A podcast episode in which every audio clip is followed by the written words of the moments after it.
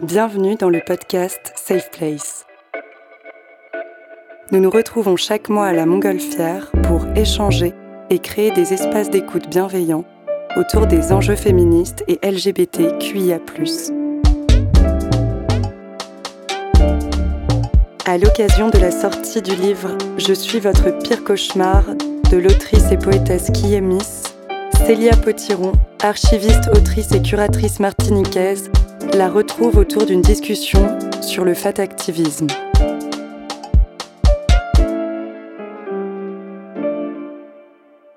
Ce podcast est rendu possible grâce à Reebok qui nous soutient tout au long de l'année.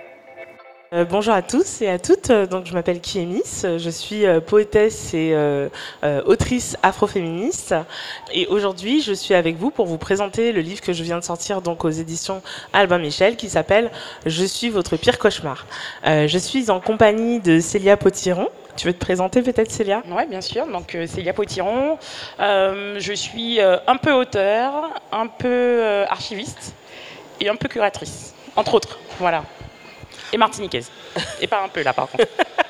Euh, quand euh, les filles m'ont proposé de venir présenter le livre, j'avais envie de euh, mettre en lumière, donc évidemment mon travail, mais aussi mettre en lumière le travail de Célia, qui n'est pas juste un peu autrice et pas un peu curatrice. et voilà, qu'on ait un peu une discussion justement sur la question de, du body positive, de l'expérience euh, d'être une femme noire et grosse, de l'expertise et des analyses que, j'ai pu en tirer.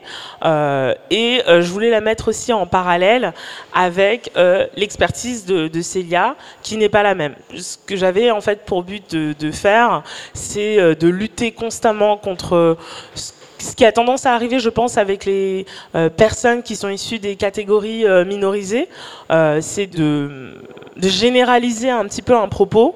Et j'avais envie de dire que euh, même dans ces analyses euh, du body positive, du féminisme, de l'afroféminisme et euh, finalement des analyses de la société et des codes de beauté qui nous contraignent tous, on peut avoir des positions qui sont un petit peu différentes, on peut être en désaccord et je crois justement à la richesse de, ces désaccords et, ce que, et voilà, j'avais envie de présenter un peu des conversations qu'on a aussi en intimité puisque full disclosure, euh, je m'entends très bien avec Célia.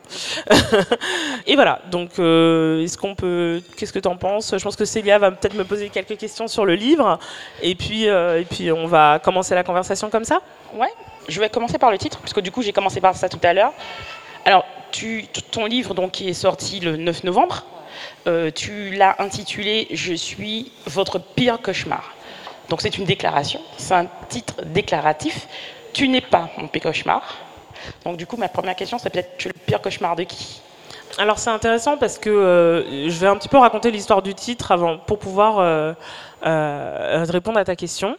je suis votre pire cauchemar vient à la suite de conversations que j'ai avec euh, énormément de personnes qui sont grosses, euh, des femmes euh, et même certains hommes, mais beaucoup des femmes quand même, qui constatent justement que dans le monde qu'on connaît, c'est un monde qui est régi par l'éloge de la minceur. l'éloge de la minceur comme valeur suprême. et dans ce contexte-là, où ben, les codes de beauté régissent un peu nos euh, rapports aux autres et nos rapports à nos propres corps. Moi, en tant que femme grosse, euh, je suis, euh, je, l'ai intitulé comme ça, et je suis pas la seule à dire, bah, je suis le pire cauchemar de femmes qui ont peur de grossir, et d'hommes aussi qui ont peur de grossir, mais beaucoup de femmes qui ont peur de grossir. c'est quelque chose que je développe suite à des conversations que j'ai avec des amis qui sont minces et qui sont très sympas, hein, par ailleurs. Hein, c'est pas on n'en doute pas, mais bon, je, le précise, euh, mais euh, où il y a justement cette euh, peur, panique de, la, de, prendre du poids et de prendre la place en tant que femme qui s'observe et qui s'illustre même dans les plus petites réflexions, notamment dans le rapport à la, à la nourriture. attention, je suis en train de manger comme une grosse. cette peur, panique aussi que je décris quand, à l'approche de l'été, on, on, commence à vouloir s'acheter des crèmes miracles à 70 euros pour euh, essayer de faire disparaître euh, la cellulite, euh, qui, à, mes yeux, est absolument inexistante, mais bon, ça n'a pas d'importance, de, des cuisses. Et c'est comme ça, en fait, que j'arrive à cette conclusion de dire, ah bah oui, en fait, les gens, ils ont peur d'être comme moi. Et puis, suite à aussi des conversations que j'ai avec elle, où, voilà, elle c'est pas qu'elle s'indigne, mais elle, elle, déplore le fait d'avoir pris 3 ou 4 kilos. Et moi, je me dis à côté d'elle, euh, si t'as peur d'avoir pris 4 kilos. ah, qu'est-ce que voilà, qu'est-ce que voilà, qu'est-ce que ce serait si, euh, enfin, je, je, je, je, constate, euh, et c'est des conversations qui sont euh, récurrentes, qui sont systématiques. Et je constate justement que j'incarne ce pire cauchemar, puisque si on a peur de 4 kilos, qu'est-ce que c'est si on en prenait 20, 30, enfin bref, voilà. Et donc, du coup, je commence à, à, réfléchir à ce titre, mais il, faut que je vous fasse une confidence. Le titre n'est pas... bon, évidemment, il n'est pas anodin, mais le titre n'est pas... il s'impose pas tout de suite. c'est un titre que j'ai un peu combattu. Euh, je discute avec mon éditeur, on se pose la question du titre. Euh, c'est important pour moi. Je pense que comme la couverture, et on en parlera peut-être aussi, euh, c'est quelque chose qui attrape. C'est mon côté un petit peu aussi cynique qui considère que ben, c'est important d'aller attraper les gens. ils mettent 20 euros dans un livre, donc autant leur donner envie. Mais donc on cherche un titre. J'avais quoi Bye bye Bye Bye Bikini Body, euh, j'avais Adieu Perfection. Bon, ils sont un peu ennuyeux, les titres. Et moi, j'aime pas être ennuyeuse. Et donc, je pense à Je suis votre pire cauchemar. Et je me dis, c'est violent. C'est violent pour mon corps, même si c'est ce que je pense, hein, même si c'est des conversations que j'ai. Mais c'est autre chose quand même de d'en parler comme ça, et puis les mots partent, et de faire une promotion, proposer un livre, proposer un objet qui reste, en tout cas je souhaite qu'il reste, en associant mon propre corps au pire cauchemar. Mm. Donc euh, j'hésite, j'hésite beaucoup. Et mon éditeur me dit, mais euh, qui est Miss euh, Tu sais que c'est ton titre. Tu sais que c'est ce titre qu'il faut mettre en avant, qu'il faut choisir. Et donc je choisis ce titre-là. Mais je le choisis dans la continuité de la couverture. Et peut-être qu'on en parle euh, juste après. Mais justement, je, alors, tu, tu, dis je suis votre pire cauchemar et je sais je te pose la question de manière anodine. Je sais de qui tu es le pire cauchemar parce que cette condition d'être le cauchemar de ces personnes, on la partage. Tu vois, je suis tout comme toi le pire cauchemar de ces personnes dont tu t'adresses.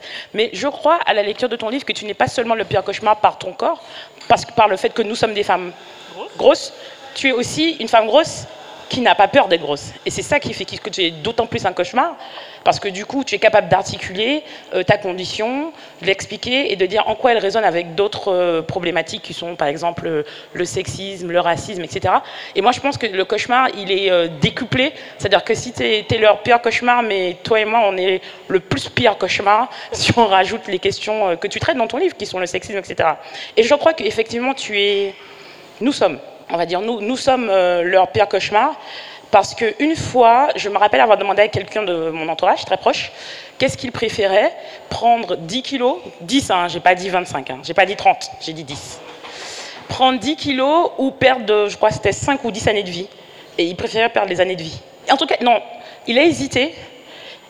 Il a hésité, il a préféré perdre les années de vie, puis après il a réfléchi, il s'est dit non, quand même, c'est mieux d'être gros que de mourir. Quand même. Mais mais c'est pour te dire à quel point, et c'est Roxane Gay qui dit dans une des interviews qu'elle a sur son podcast, dont je ne me rappelle plus trop le nom, en tout cas, elle explique que sa mère, ou quelqu'un de sa famille est donc atteint d'une maladie, donc d'un cancer, désolé, trigger warning pour les gens euh, qui. Voilà.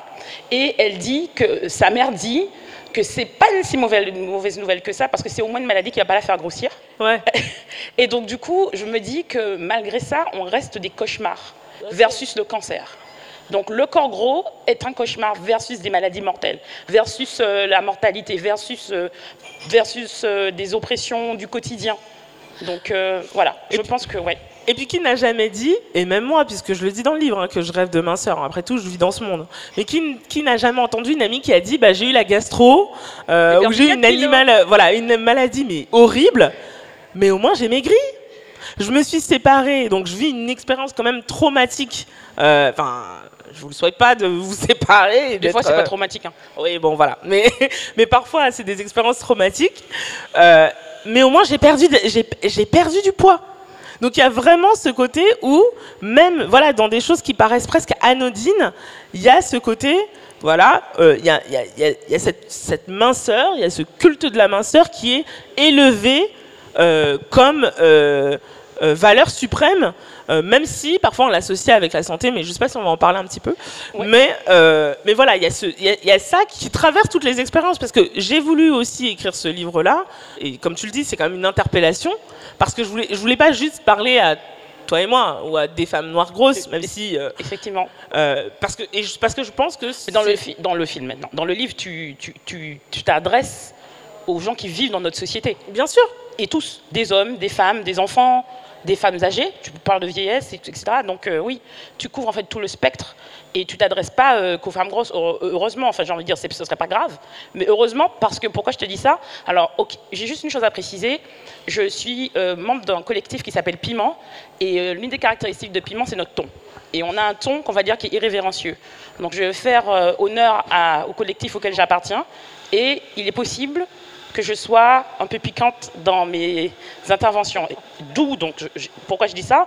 Parce que quand tu dis que tu t'adresses pas, tu peux pas t'adresser qu'aux femmes grosses parce que la peur d'être gros, en fait, elle occupe les esprits des personnes grosses qui le sont déjà et qui ne veulent pas le devenir plus ou qui rêvent de minceur, mais elle occupe surtout les corps des personnes minces. Ils sont hantés par cette question. D'où la question quand je dis que tu préfères prendre 10 kilos ou perdre 10 ans de vie. Et l'hésitation. Ce, rêve de minceur qui occupe les personnes grosses, c'est aussi une... euh, c'est aussi le cauchemar de grosseur qui occupe les personnes minces. Et ce que j'avais à dire, c'est que dans quelques Noëls, en fait, parce que chez nous, on ne dit pas dans quelques années, on dit dans quelques Noëls, euh, surtout c'est le contexte, ben, en fait, ce club, il est ouvert. C'est-à-dire qu'ils vivent dans une peur constante d'être devenir gros, mais plein de gens minces deviendront gros. Ils deviendront gros. Donc c'est mieux de, se dé- de, de- de lire ça maintenant, parce que quand vous serez gros, parce que ça va arriver, mais it's gonna be alright. It's okay. It's okay. Vous allez devenir gros, mais c'est pas grave. Regardez, on est là, on est fraîche, il n'y a pas de problème. Vous allez devenir gros, vous allez rentrer dans le club, et c'est mieux que vous commenciez à lire euh, Je suis votre pire cauchemar maintenant, parce que du coup, votre entrée au club va se faire de manière moins violente. Je- pense que euh, ça se pose d'autant plus dans la question des personnes qui euh, peuvent vivre euh, une maternité. Et d'ailleurs, je le dis aussi, hein, le cauchemar, c'est bon. Moi, je parle de ma position de femme noire grosse parce que je pense que c'est une position qui permet de regarder le monde de la marge. Mais y a- sur plein d'aspects, il y a des personnes qui sont aussi des cauchemars. Les femmes, euh, j'en parle d'ailleurs, les femmes qui vieillissent et qui vieillissent visiblement, c'est aussi des, aussi des cauchemars, notamment celles qui ne sont pas forcément en couple avec des hommes. Des femmes célibataires après un certain âge, c'est aussi des pires cauchemars. La violence, elle est, elle est différente, mais je pense que voilà, il y a ce- cette notion de pire cauchemar. Et euh, moi, ce que je souhaitais avec ce livre, effectivement, comme tu le dis, vaut mieux le savoir maintenant, c'est éviter à beaucoup de personnes de perdre des années. De perdre des années, de perdre de l'énergie et d'arriver à un moment... Du temps, de l'argent, du temps, énormément d'argent énormément d'argent. énormément d'argent. Euh, et euh, et c'est intéressant ce que tu disais tout à l'heure sur la question de on est fraîche, on est. Parce que je vais revenir là-dessus. Quand j'ai écrit, euh, je suis, quand j'ai décidé de prendre ce titre, après de longues conversations avec mon éditeur, je me suis dit, la, la manière dont on voit les corps gros, tu vois, c'est toujours l'avant. Tu sais, l'avant-après, des photos de relooking, euh, voilà, tu, euh, un corps gros, euh, heureux. Le euh, paradis. Ouais, voilà, c'est ça. C'est vraiment l'enfer paradis. La mort, la renaissance, la Exactement. résurrection. Donc voilà, exactement. Et c'est intéressant ce que tu dis sur la question de la mort, puisqu'il y a aussi tout ce qui est associé à la question du, de, de la grosseur. C'est associé aussi à la question de La morbidité. la morbidité, la malnutrition, les traumas qui sont beaucoup trop visibles, etc. etc. Mais bon. Et c'est pour ça que c'était aussi important pour moi de faire une couverture, pour ceux, qui, ceux et celles qui n'ont pas vu le- la couverture. J'avais envie de faire une couverture lumineuse. Non pas que les personnes grosses doivent être assignées à la lumière constamment. Euh, notamment les personnes euh, grosses noires. euh, je sais qu'il y a euh, parfois cette tendance à penser les personnes noires comme tout le temps joyeuses, mais un rire un petit peu colonial, quoi, un peu de colonisé.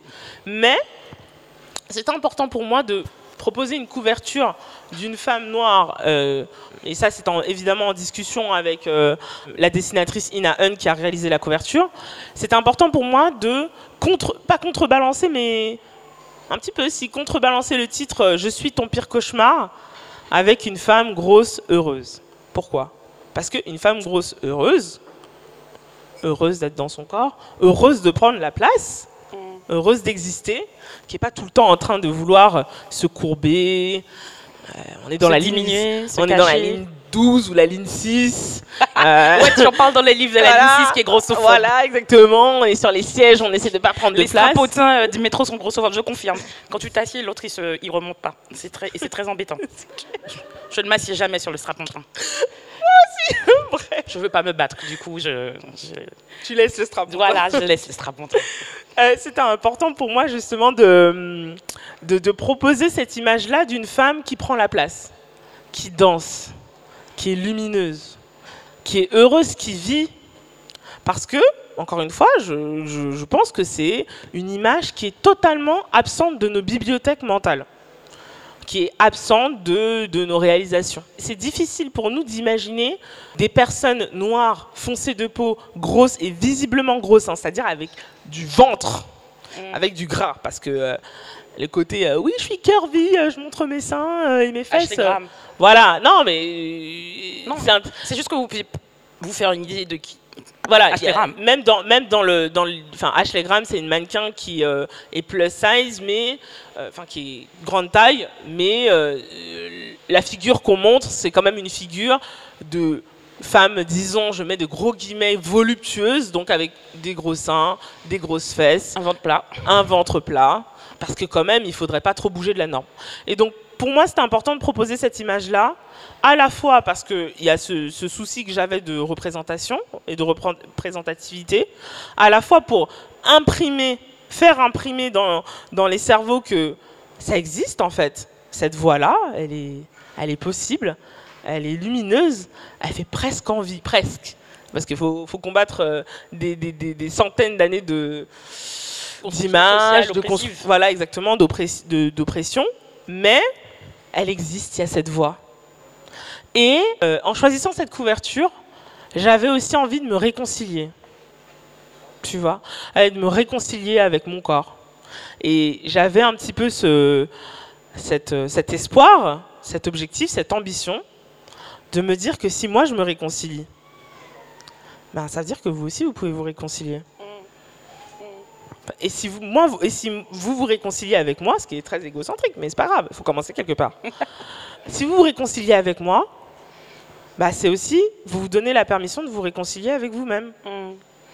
Donc voilà, c'est pour ça que je pense que euh, et là pour l'instant j'ai des très bons retours de couverture parce que je pense que L'association du titre et de l'image. Ouais, ça marche bien. Et même l'image, en fait, je pense, même juste l'image, en fait. Euh, parce que euh, un- ce, que j'ai- ce que je propose, ça reste quand même un essai. Mm. Euh, ça reste un essai politique, ça reste un essai politique engagé et parfois un peu vénère quand même, je pense. Mais on peut quand même, on peut quand même écrire un essai politique engagé et, et avoir une couverture qui fait du bien, Mm. Couverture qui donne envie.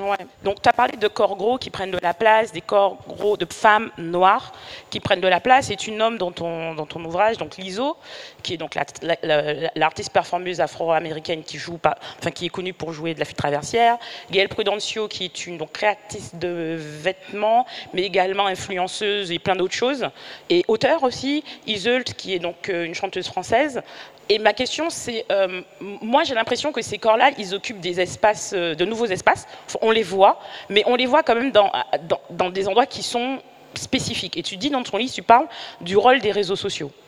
Et, je- et- et notamment d'Instagram. Et je voulais savoir euh, comment, tu, comment ça joue un rôle dans, dans l'idée de te dire, OK, je vais faire une image comme ça, avec moi, en maillot, avec les vergetures, les machins. Comment, comment tu, tu... Est-ce que ces femmes-là t'aident? Est-ce que, Comment ça fonctionne? En fait, ça vient du fait que euh, j'ai été grosse quand même assez tôt. Ouais. Et euh, j'en parle un petit peu de d'où je grandis. Et je pense que ça peut être intéressant aussi dans notre conversation. Moi, je grandis en France, en région parisienne, dans un milieu de classe moyenne. Euh, Il y a beaucoup de mes amis, quand je suis plus jeune, c'est des femmes blanches minces. Du coup... Ouais, dans euh, le livre, ça démarre comme ça. Je me dis, non, la pauvre. Donc, c'est vrai que... je dis ça. Donc c'est vrai que euh, euh, déjà tout de suite la question de la construction de la féminité c'est un euh, c'est quelque chose qui est euh, très euh, compliqué. On va dire de manière très rapide, c'est quelque chose qui est très compliqué. Et euh, l'une des stratégies que j'ai essayé de trouver, euh, une stratégie qui est euh, quand même qui vient de ma mère, euh, qui quand je regardais des séries passait toujours derrière le canapé alors que j'étais en train de regarder des séries. Et me disait, mais elles sont où les femmes noires? Je disais, mais maman, moi j'ai envie de regarder ma série. Je comprenais pas, j'avais 7-8 ans. Je me disais, mais pourquoi elle me dit ça constamment?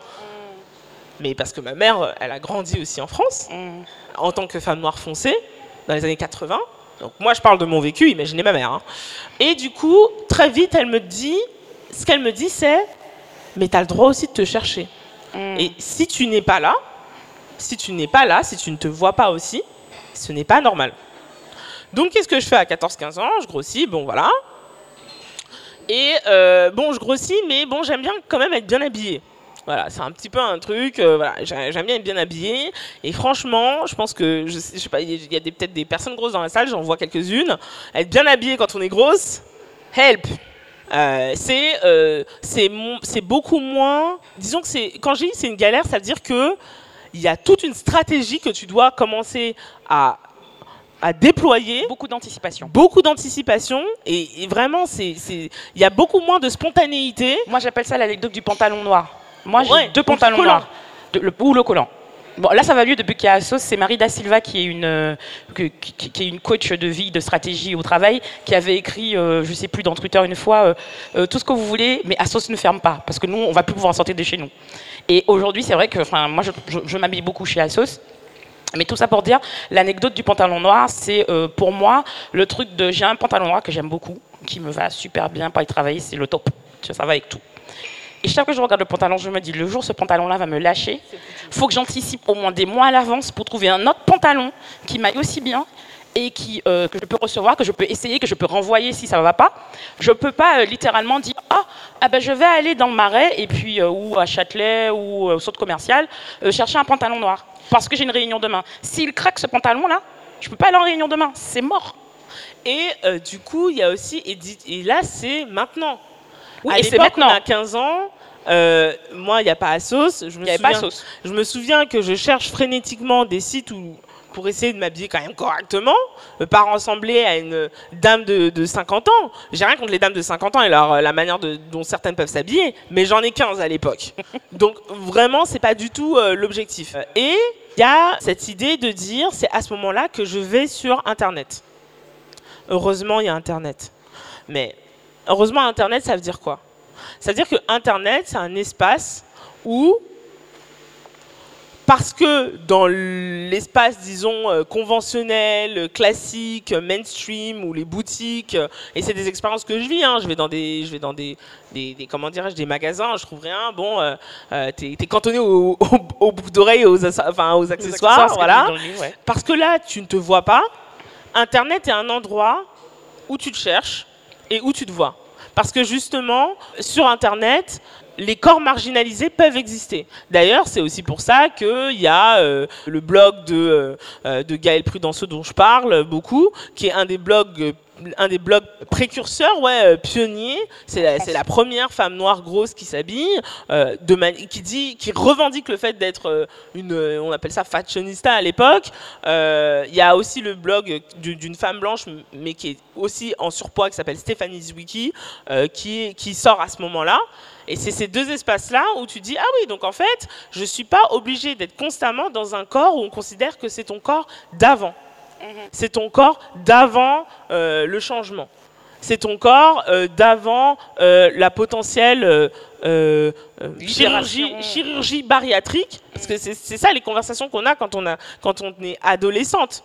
De faire une opération qui, je le rappelle, est une opération qui est extrêmement dangereuse et qui peut potentiellement être violente, qui est, enfin, qui est violente pour le corps hein, quand même, euh, ou arrêter de manger, ou faire le régime du camp, euh, des choses que j'ai pu expérimenter moi dans ma famille, et je vous avoue, manger du steak ou euh, du blanc de poulet à, 3 heures, enfin, à 7 heures du matin tous les jours, c'est pas ouf. C'est ça les, op- les- les- non mais c'est ça les options. Et moi, je pense qu'à 15-16 ans, il y a une, une partie de moi qui se dit, Eh, j'ai trop la flemme de faire un régime. J'ai la flemme. Ce qui, rétrospectivement, C'est de la résistance là. est miraculeux. de ouf. J'ai la flemme. La- L'autre, donc l'autre option, c'est soit faire une opération dont j'ai peur, Ouais. à 16 ans, hein, 17 ans, hein, où on peut la proposer. Soit faire un régime, et c'est pas un régime qui est pensé comme maintenant où ils essaient d'enrober ça dans le bien-être. Non, à l'époque, c'est ton corps est un problème. Ton corps est mauvais. ton corps doit disparaître, ton, ton corps doit être réduit. Donc, qu'est-ce que ça fait pour. Euh, on peut pas, on peut pas distinguer ça et son estime de soi, surtout à 15 ans. Et bah, l'autre voie. Quand es une femme. Surtout quand tu es une jeune femme. L'autre voie, c'est quoi? C'est de se dire bah, ok, bon, j'ai deux options. Trois. Il y en a deux qui me font super peur, qui demandent un travail, qui demandent un travail de réduction que je suis pas prête à mener. Bah, qu'est-ce que je fais? Bah, Je vais essayer de faire l'autre voie, c'est-à-dire essayer de m'aimer. Et pour essayer de m'aimer, j'ai besoin d'une stratégie. Mm. J'ai besoin d'être armé. J'ai besoin de me reprogrammer. Donc, comment je me, je me reprogramme? Je m'entoure d'images qui me ressemblent, d'images qui me ressemblent, qui sourient, qui sont en vie, qui sont en joie, qui ne sont pas constamment dans l'attente d'être une autre. Parce que euh, l'expérience, je pense, des corps gros, des femmes grosses, c'est aussi de se dire, mais quand je serai mince, quand je serai mince, je serai aimée. Le rêve de minceur. Quand je serai mince, j'aurais, en fait, en gros, c'est accès aux ressources et aux privilèges qui me sont liés, parce qu'en gros, c'est ça. Quand je serai mince, je pourrais m'habiller comme je veux. Quand je, quand je serai mince, je serai désirable. Tu vois, c'est tout ça. Et en fait, moi, à ce moment-là, je me dis, ouais, d'accord, ok, bon, j'ai toujours ce rêve de minceur qui est constant. Hein. C'est vraiment un récit qui est constant. Mais bon, franchement, la flemme, quoi. La flemme, en fait, euh, je suis pas si mal. Ouais. Je suis pas si mal. Ouais. Dans, dans, euh, il y a un article que j'avais écrit dans, dans, un magazine qui s'appelle le Fadzine, mm. qui est un magazine pour euh, les, qui est destiné, euh, dans lequel écrivent des personnes grosses et qui est destiné bah, aux personnes grosses et ceux qui, et ceux qui les aiment. Mm. et j'avais écrit justement ce truc de, du, tu le dis dans ton livre, du temps, de, de ce rêve de minceur, ce rêve de combien ça nous coûte déjà d'espace de si mon temps de cerveau disponible, le temps de cerveau que j'ai, je le je l'utilise pour des stratégies de minceur, des stratégies d'accéder à un corps qui va me permettre d'avoir ci, ça, ça, etc. C'est déjà quand tu es une femme, c'est compliqué parce qu'il y a d'autres choses que tu dois traiter. Tout à fait. Et donc du coup, c'est quel temps de cerveau disponible je ne mets pas à la disposition de choses plus bénéfiques pour moi ma construction en tant que femme, ma compréhension euh, du féminisme, euh, l'amour des autres femmes grosses, la compréhension de, l'héritage que j'ai de mes, grands-parents, de ma mère, des femmes qui m'entourent. Et donc, euh, c'est le coût que ça coûte en fait. Il y a un coût mental énorme qui est donc celui de, consacrer ce temps de cerveau qui pourrait servir à, faire plein d'autres choses. Ben, il sert à ça, à mettre des stratégies qui sont de toute façon qui vont échouer.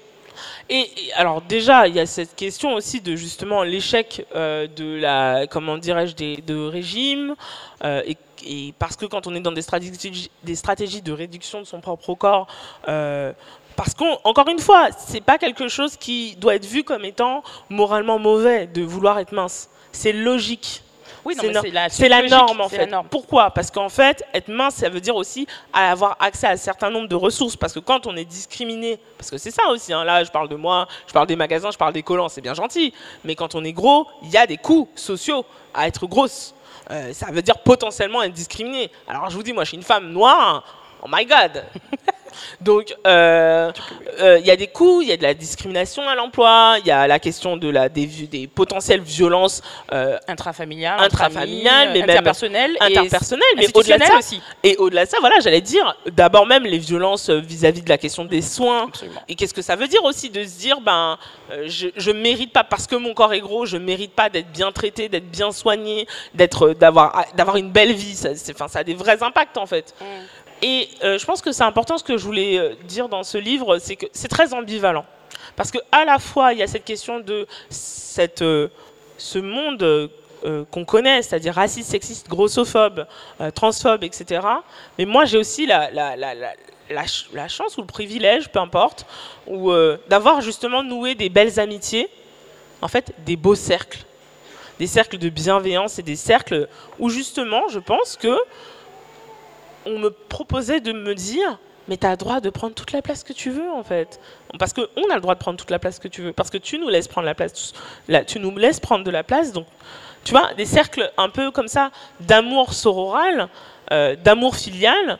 Euh, et, donc, moi, j'ai eu cette chance-là, je pense, d'avoir euh, quelque part, parce que j'étais grosse, dans le, le monde patriarcal, pour une femme mince, tu es vue comme tu, es vue comme euh, presque inoffensive. Mm. Beaucoup comme inoffensive. Mm. Donc, inoffensif. Pourquoi? Parce que ben, on considère que tu es un peu euh, pas au bas de l'échelle, mais c'est clair. Enfin, voilà, euh, puisque le but hein. dans les, le les femmes grosses sont au fond du panier. Voilà. Non, mais puisque tu es vu comme comme on est dans un monde patriarcal qui pousse les femmes à se considérer. position. Voilà. Non, mais qui, qui pousse les femmes à se valoriser en fonction du regard que les hommes portent sur elles, portent sur elles et que bon, bah, clairement, j'ai une femme noire, je suis pas dans les codes de beauté. Moi, je suis vue comme inoffensive. Mm. Donc c'est vrai que je pense que contrairement à d'autres femmes je n'ai pas expérimenté des processus de rivalité que d'autres femmes ont pu expérimenter. Absolument. Je pense. Absolument. Mais d'ailleurs, dans les films ou dans les séries, cette position justement d'être inoffensive, elle, euh, elle, se retrouve dans les propositions, et tu le dis dans le bouquin, des propositions de personnages. La bonne copine, la confidente, elle n'est jamais euh, dans cette position qu'on retrouve dans toutes les séries parce que c'est une représentation typique du patriarcat et de la compétition qu'a entre les femmes. Elle est d'entrée hors compète. Elle est hors compète. Elle est hors compète d'entrée. Donc du coup, effectivement, ben, ben tu, le, tu, le, dis en fait dans l'ouvrage de ce truc de, de dire t'es hors compétition donc tu es perçue comme, comme inoffensive en fait. En fait, du coup, tu es perçue comme inoffensive, mais alors ça a des ça il y a des problématiques parce que bon bah je suis un être euh, de désir, hein, euh, je suis taureau. Et moi je suis scorpion. Voilà, ah bah.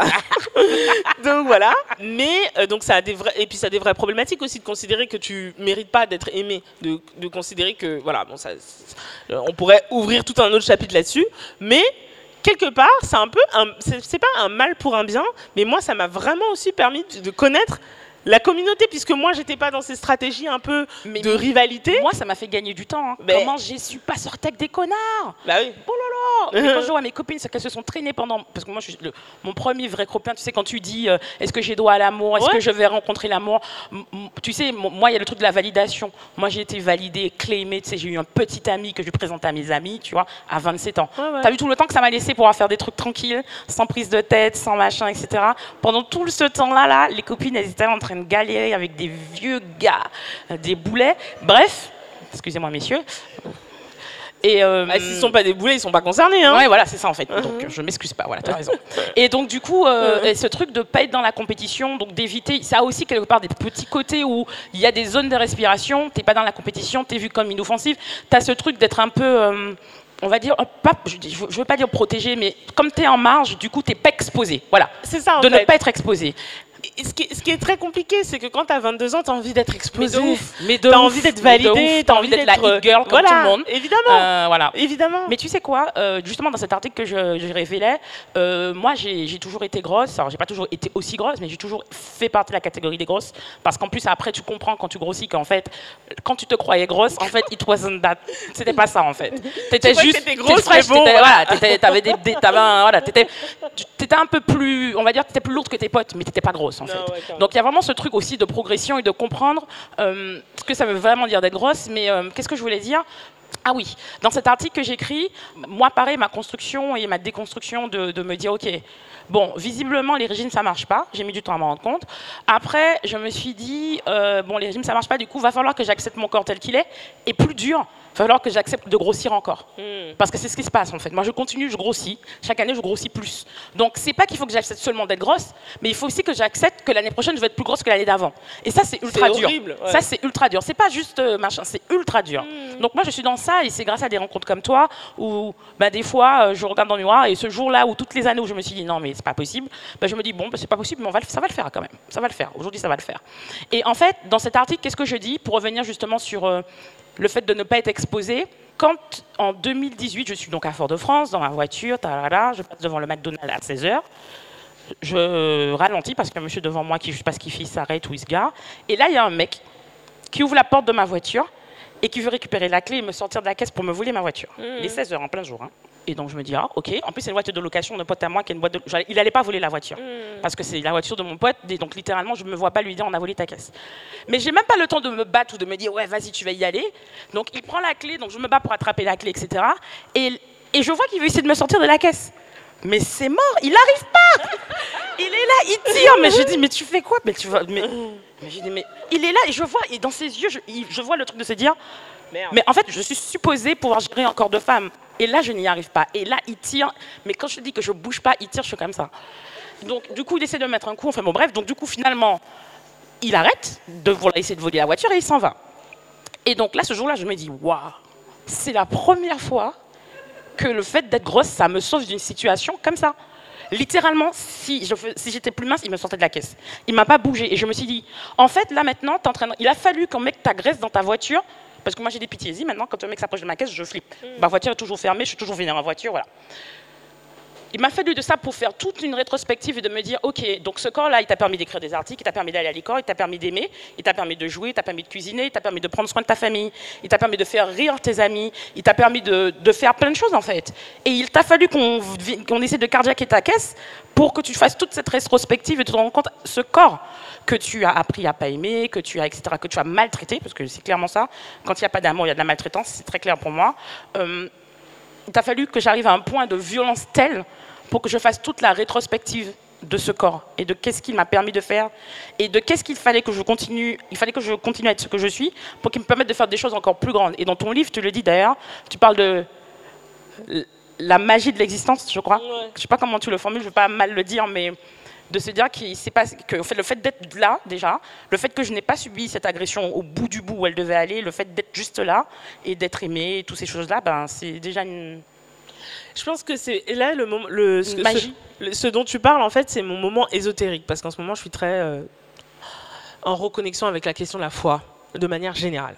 Et en fait, euh, je me suis rendu compte que euh, le, enfin, c'est mon analyse personnelle, c'est que non seulement on est dans un monde grossophobe, raciste, sexiste, mais en fait, on est aussi dans un monde qui nous pousse à voir notre corps comme un ennemi, quelque chose qu'il faut dominer, qu'il faut soumettre, qu'il faut réduire, qu'il faut contrôler.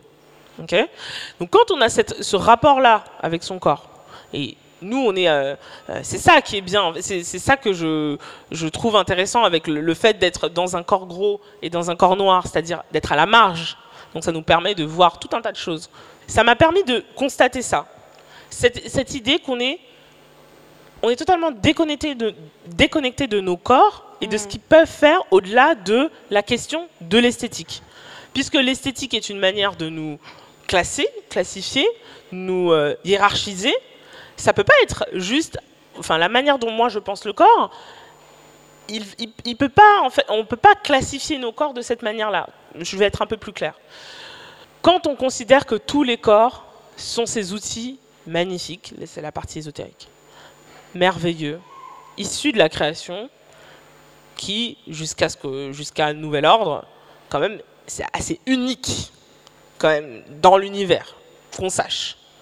Quand on se rappelle que nos corps sont aussi les héritiers de milliers de vies, milliers de soupirs, milliers de rires, milliers d'histoires, enfin, milliers de langues, de pleurs, de, de, de jouissances, avec un S. Mais qu'est-ce qu'on s'en fiche qu'il soit gros ou pas? Quand on sait que nos corps sont des, des, espaces, en fait, enfin des, outils de connexion avec l'autre, de, de, connexion avec soi, de connexion avec le passé, de connexion avec notre histoire et l'histoire euh, en général. Quand on sait que nos, corps, ils peuvent nous faire jouir, je suis désolée, c'est un des meilleurs trucs du monde, et nous, nous faire ressentir des plaisirs comme danser, manger, j'adore manger. Qu'est-ce que qu'est-ce que c'est en fait euh, le fait d'être grosse? Comment on peut justifier ensuite de dire ces corps-là méritent d'être discriminés, ces corps-là méritent de mourir dans la Méditerranée, mm. ces corps-là méritent de ne pas on mérite de ne pas prendre soin d'eux correctement? En fait, on peut plus se hiérarchiser quand on se rend compte de la brillance de chacun de nos corps, quand on se rend compte de tout ce que nos corps représentent, de notre héritage, de notre magie, c'est ça en fait que je veux dire. Quand on se rend compte de ça, on n'est pas obligé de, se rappeler ça euh, lundi matin à 7h en novembre. Mais quand on a cette vision-là des corps, quand on a cette vision-là de l'humanité en fait, mais il y a plein de choses qui sont mais inexcusables, mm. qui sont illégitimes, qui, sont, qui devraient être bannies en fait. Mm. Et c'est ça que euh, la question de, du corps gros, c'était ça aussi, c'est que on parle beaucoup de la question de l'amour de soi. Et on l'a, parfois, on et j'en parle beaucoup aussi dans mon livre, mais on la résume à la question de la beauté ou de la désirabilité. Bon, aussi parfois j'aime bien me sentir belle, on hein, on va pas mentir. Mais je pense que c'est pas juste ça. c'est beaucoup plus large que ça. C'est beaucoup plus large que ça, et ça doit pas être juste tourné envers mon propre corps de moi, femme grosse. Mmh. Ça doit être vraiment. Communauté des corps gros. Voilà. Et puis communauté des corps en fait finalement. Et ça, c'est parce que je suis aussi très inspirée du travail de Bellux Euh, peut-être qu'il y a les livres ici, je sais pas. Si, il y en a deux. Voilà. Donc, euh, et notamment du travail du texte, euh, enfin du, du, texte qui pour moi est fondateur à propos d'amour. Je vais faire la version française maintenant qu'il y a la traduction, qui parle de cette question de l'éthique de l'amour en fait, ouais. et qui paraît naïve, mais comme je le dis souvent en ce moment, être une femme noire à 30 ans et continuer d'être naïve, c'est un miracle. Donc je vais pas, me, je, vais, dire la naïveté, c'est de la naïveté que naissent des plus grandes créations. Donc continuons la naïveté. Et donc cette éthique de l'amour parle de ça, parle de ce que c'est en fait nos corps. Mm. Qu'est-ce que c'est en fait nos corps, nos histoires? Et, quand on sait ça, mais les discriminations, enfin, on a envie de, on a envie de, soulever toutes les, tous les systèmes oppressifs qu'on connaît, mm. parce que mais qu'est-ce qu'on est beau en fait, ce qu'on représente, c'est tellement mais beau. Ouais et, profond. Tu as parlé d'une chose qui m'intéresse beaucoup, c'est la question de la jouissance. Alors moi, je, je, vais... Je voudrais que tu nous expliques un petit peu, mais moi, je voulais avant ça faire euh, donner une petite anecdote euh, de stratégie. Hmm. J'ai deux, une stratégie déjà sur Instagram. Je me suis longtemps pas, euh, j'ai pas créé de compte Instagram de, pendant longtemps parce que j'avais peur d'être exposée à des images que je n'aurais pas su traiter. Donc l'image que tu traites dans le début de ton livre, qui est l'image de la minceur, de la femme blanche ou claire, ça dépend dans quel, hémisphère on, se situe. La meuf claire, la meuf blanche, la meuf mince surtout, mais c'est surtout euh, la, minceur bah, à l'époque, j'étais jeune, donc c'était pour moi, c'était pas un sujet. Mais, jeune, du coup, maintenant, parce que ben, je le suis de moins en moins, du coup, je me suis pas inscrite sur Instagram pendant longtemps parce que je voulais éviter d'être exposée à euh, des corps que, que, que, je, qui, me mettaient dans une situation où j'allais me comparer beaucoup, comme ce que tu expliques dans ton livre, parce qu'il y a vraiment ce truc de sous-peser, je suis plus grosse qu'elle, machin, elle est plus belle que moi, ce truc, à la fois qui est un truc que nous, que nous, que nous impose ou nous, nous le, le patriarcat nous matrix un peu dans ce truc de comparaison, de compétition, mais en, plus de ça, quand t'es grosse, tu rajoutes la couche de dire ah ouais, est-ce qu'elle est plus grosse que moi, machin, etc. Donc moi j'étais dans ça. Hein. Moi j'étais la, j'étais la, l'archétype de la meuf grosse avec tout ce qu'il y a de carcan, de problèmes, de pas amour de soi, etc., etc. Donc je dis moi je vais pas sur Instagram parce que j'ai pas envie de m'affliger un truc de plus. Finalement j'y vais pour des raisons, euh, voilà, parce qu'on j'en avais besoin d'y aller. Et là je me rends compte en fait qu'il y a un algorithme qui fonctionne très bien. Alors ça peut être problématique, mais quand il fonctionne pour des choses qu'on souhaite, du coup, moi, ma stratégie, pour revenir sur ça, c'est que dans mon Instagram, je ne vois, je ne like, je ne, il ne s'affiche que des corps de femmes grosses, noires.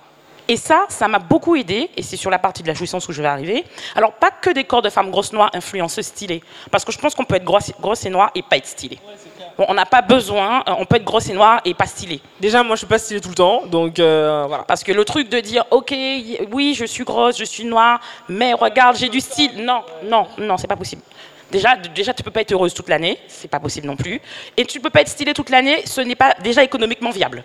Déjà, hein, on va, ce n'est pas viable, ce n'est pas possible. Donc, il va falloir aussi éviter donc tout ce truc de, consommation aussi, parce que si tu suis que des influenceuses qui se sapent à la fin du mois, tu t'achètes des fringues. Et ça, c'est un truc donc je, déjà j'ai pas envie puisque je n'ai pas les moyens, et surtout j'ai pas envie de me retrouver dans cette position-là. Donc comment je trouve des comptes de femmes noires qui vivent leur vie de tous les jours comme moi en fait? Et donc du coup, comment créer un algorithme Comment que l'algorithme me propose ces personnes-là? C'est un travail de tous les jours parce qu'il continue à me proposer des meufs claires, minces. Je le vois des fois, il essaye, il fait des petites, il essaye de percer comme ça. Donc Déjà, c'est la première stratégie. Et pour revenir sur la jouissance, il y a un podcast qui s'appelle The Savage Life Podcast, qui est fait par Raquel Savage, qui est une, entre autres hein, avec Lexi, etc. Donc c'est un podcast américain, fait par des femmes afro-américaines. Il y en a une qui est donc psychologue, thérapeute et, travailleuse du sexe. Et euh, ce podcast m'a vraiment fait me plonger sur la question de la jouissance. Et ces femmes, elles parlaient de sexe dans le podcast, tout le temps. Et une d'entre elles était une femme grosse noire. Et elle parlait de sexe comme j'avais jamais. Je savais que les femmes parlaient de sexe en Martinique. Moi, je suis martiniquaise. Ça parle de, ça parle de sexe un peu. Pas non plus de manière comme on s'imagine, mais ça parle, ça parle de sexe de manière assez libre, on va dire. Euh, mais là, ça parlait de choses bien précises, de jouissance, d'amour, de comment on les touchait, leur corps, etc. Et je me suis dit, ah ouais, donc en fait, on peut être grosse et être touché comme ça. On peut être grosse et faire l'amour comme ça. Ah ouais, ok.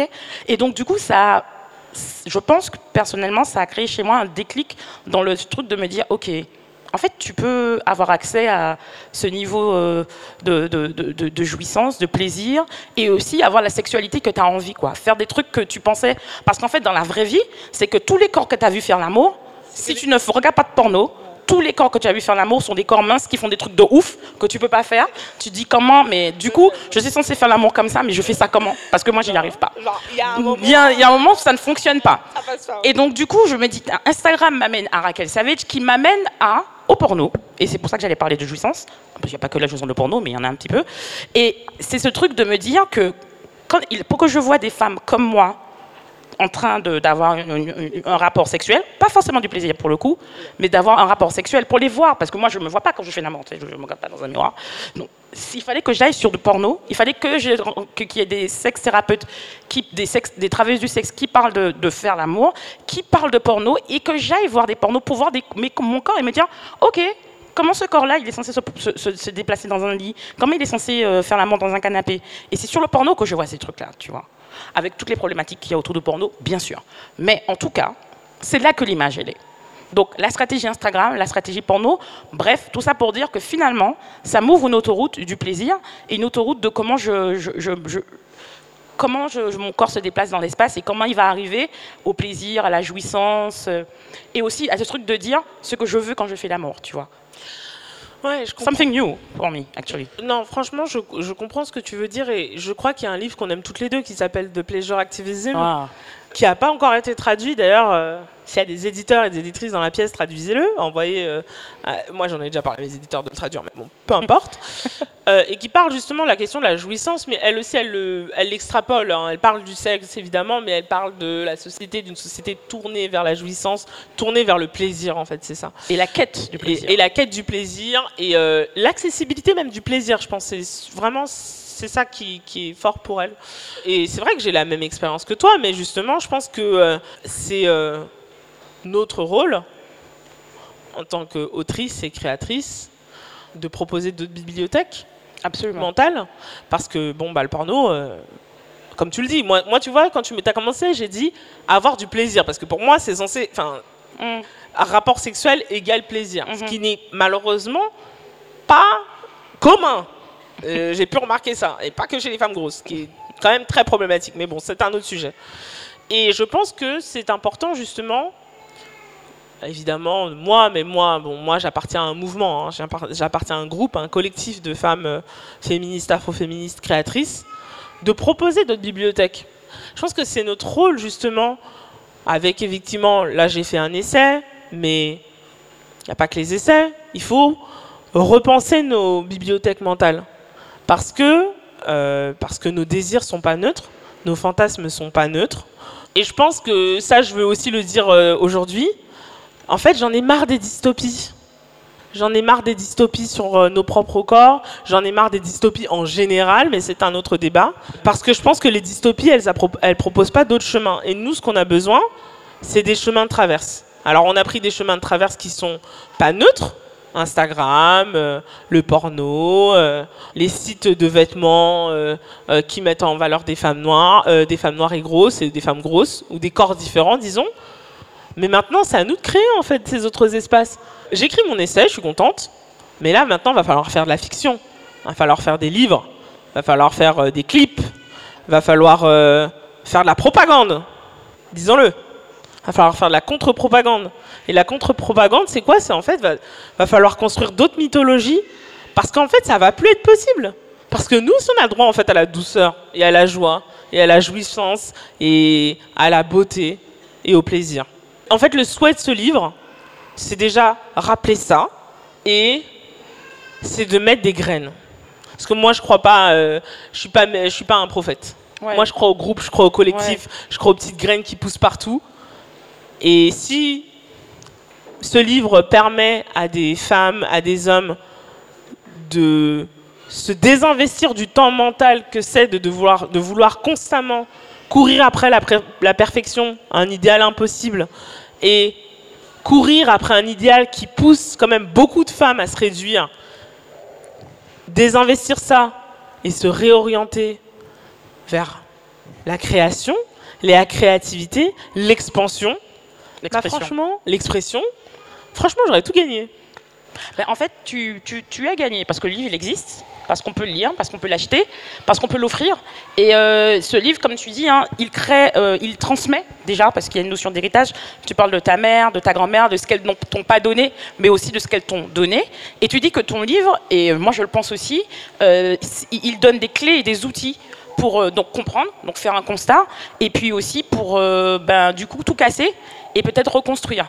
Et donc, euh, je pense qu'en ça, le fait qu'il existe et qu'il donne ces outils-là, ben, et que ce soit en français, parce qu'en fait, ça existe dans plein d'autres langues, mais pas en français. Donc, du coup, et qu'il soit en français, euh, ben, c'est extrêmement important parce que maintenant, il pourra être mis dans des mains de personnes. Euh, moi, moi, ce qui m'intéresse le plus maintenant, c'est que ben, j'ai 35 ans et que du coup, bon, ben, moi c'est bon, c'est à peu près réglé. Je vais continuer à avoir des rêves de minceur de moins en moins. Je vais continuer à pas aimer mon corps de moins en moins.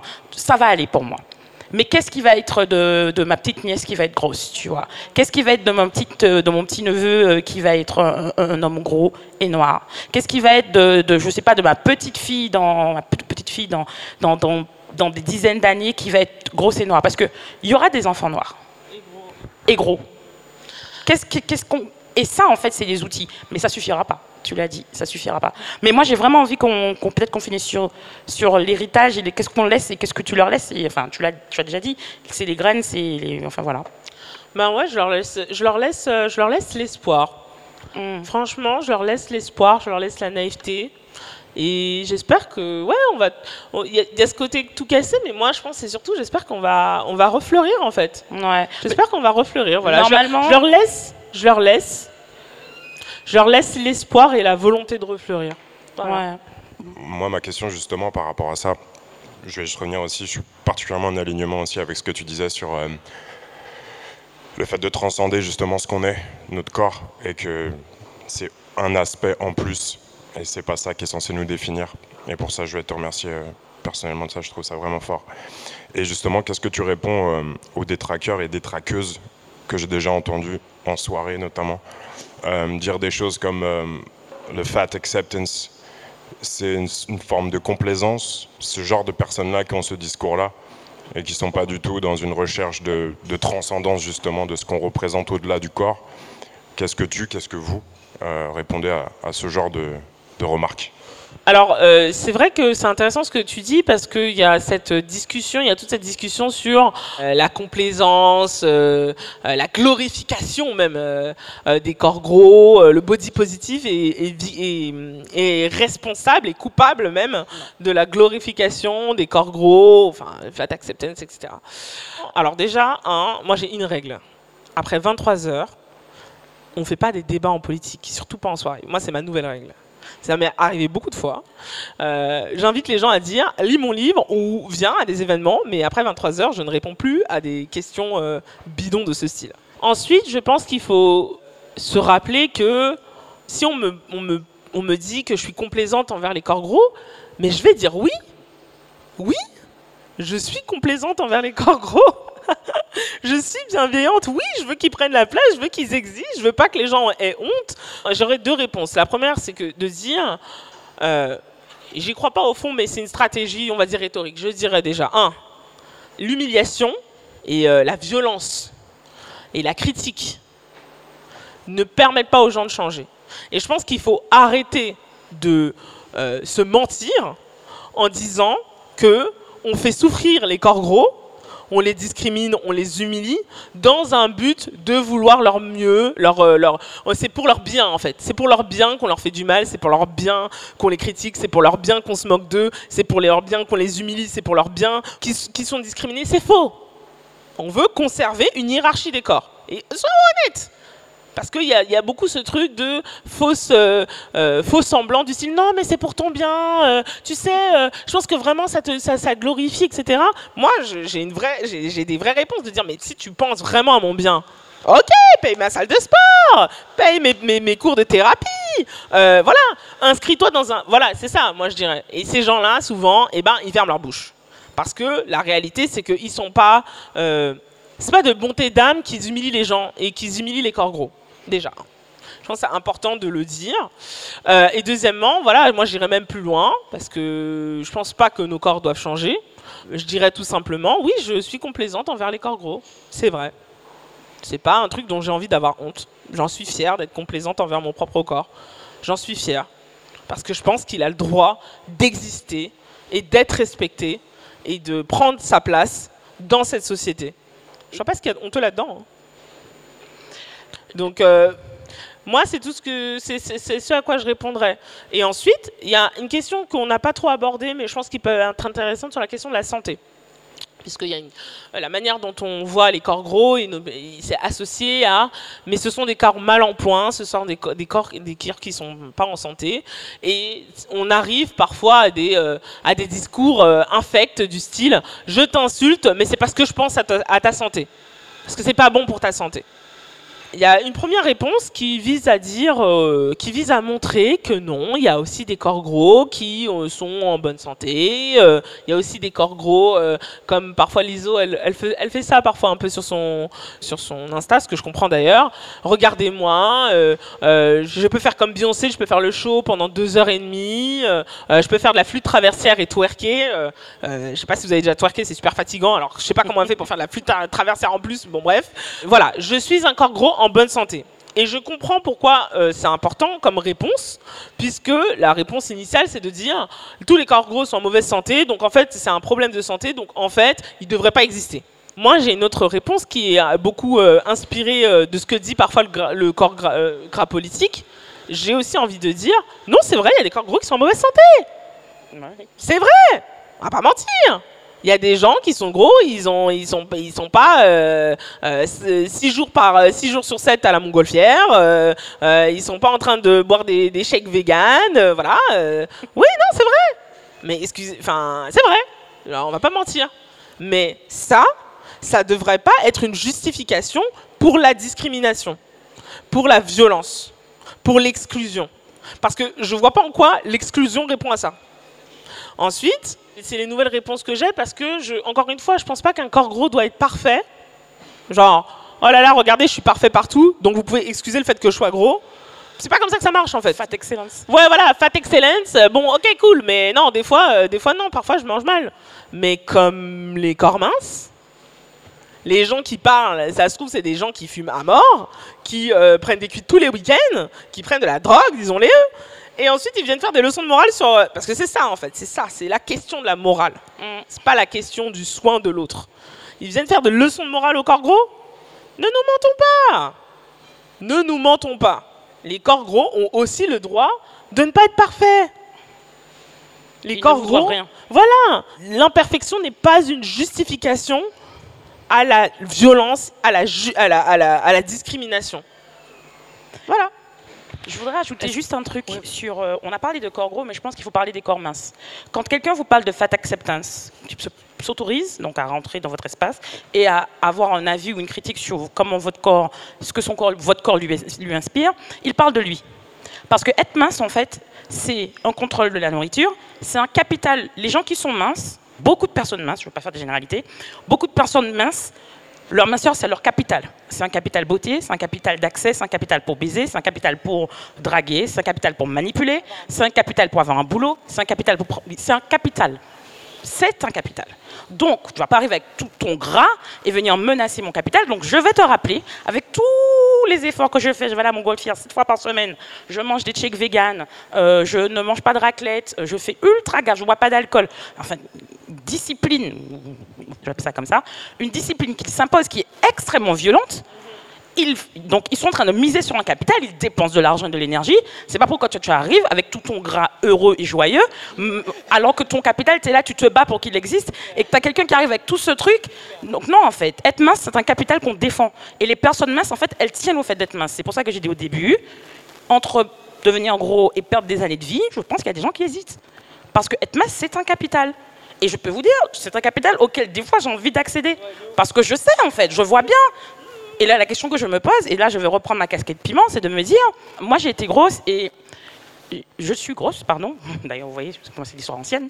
Mais euh, je, je suis grosse et ça a beaucoup expliqué des trucs. Voilà, j'ai pas de mec parce que je suis grosse. J'ai pas accès à l'amour parce que je suis grosse. J'ai pas accès au respect parce que je suis grosse. J'ai pas accès, etc. Mais les gens qui sont minces et blancs, qui n'ont pas accès à l'amour, qui n'ont pas accès au marché de la... Quelles sont leurs excuses, en fait? Qu'est-ce qu'ils se disent? Non, mais qu'est-ce qu'ils se disent? Mais qu'est-ce qu'ils se disent pour se rassurer? Parce qu'on est dans un monde grossophobe, en fait. Donc, du coup, qu'est-ce qu'ils se disent? Et la question que je me dis, c'est un capital. Donc, quand ce capital-là ne génère pas de privilèges, moi, je me dis, hmm, peut-être que c'est pas un capital, en fait.